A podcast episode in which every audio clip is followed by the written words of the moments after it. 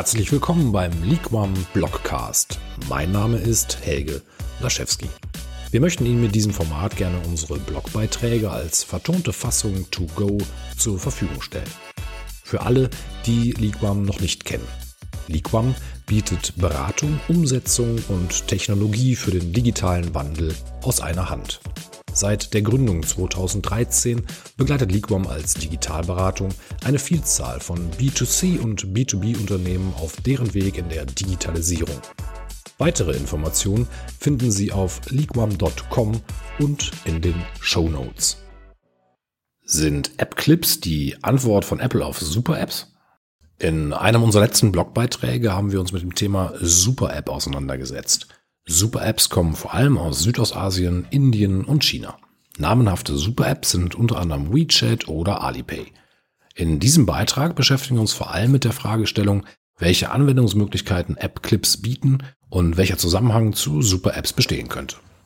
Was ist App-Clips?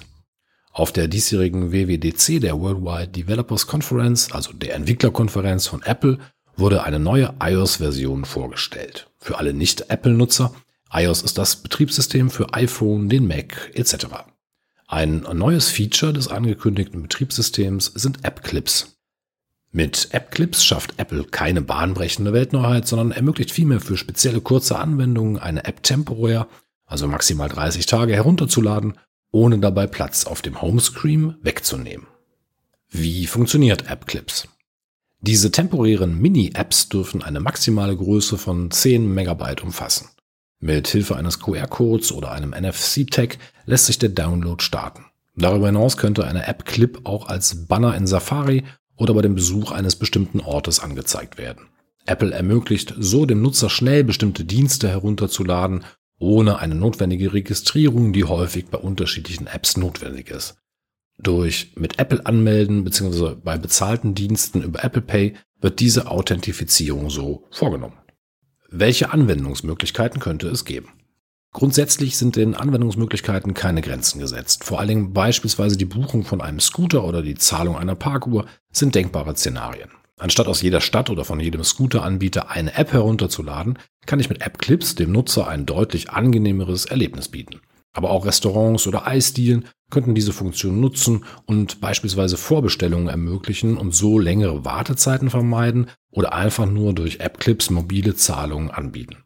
Spieleanbieter könnten dem Nutzer so einen kurzen Einblick in das eigene Spiel geben und somit direkt in das Gameplay einführen. App-Clips anstatt Super-App? Die Grundlage einer Super-App ist immer eine App, die viele Nutzer vereint. Social Media oder Messaging bieten hierfür oft diese Grundlage. WeChat ist beispielsweise das chinesische Pendant zu WhatsApp und hat somit sehr viele Nutzer durch den angebotenen Kommunikationsservice. Aufbauend auf diesem Service fügt WeChat weitere Anwendungen in die App ein. Für die Weiterentwicklung der Super-App wird als nächster Schritt häufig eine Payment-Methode in die Super-App eingebaut. Auf Basis der Super-App in Kombination mit entsprechender Payment-Möglichkeit können dann dritte eigene Dienste Mini-Programme entwickeln, die in der Super-App aufgenommen werden. Vor allem Facebook hat sowohl mit Facebook, Instagram und WhatsApp natürlich sehr viele Möglichkeiten, sich als die Super-App in der westlichen Welt zu entwickeln.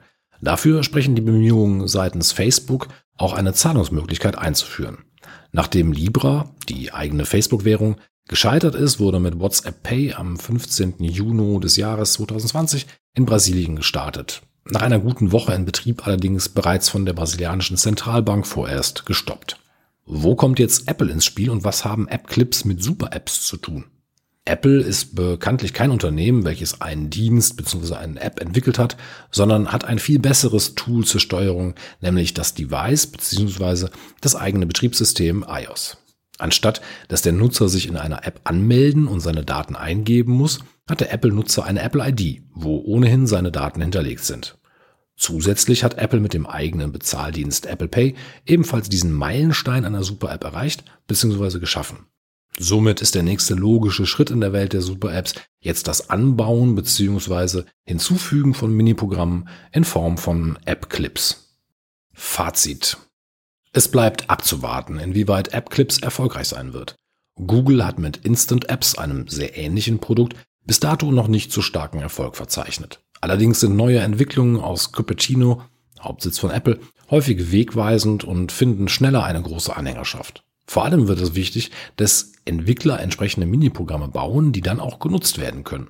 An der Anzahl von möglichen Anwendungsbereichen sollte es nicht scheitern. Hier gibt es unzählige Optionen und Ideen. Apple hat durch das eigene Betriebssystem jegliche Voraussetzung für eine Super-App. Letztendlich geht es darum, dass der Nutzer mehr Zeit in dem eigenen Ökosystem verbringt, ohne dieses zu verlassen.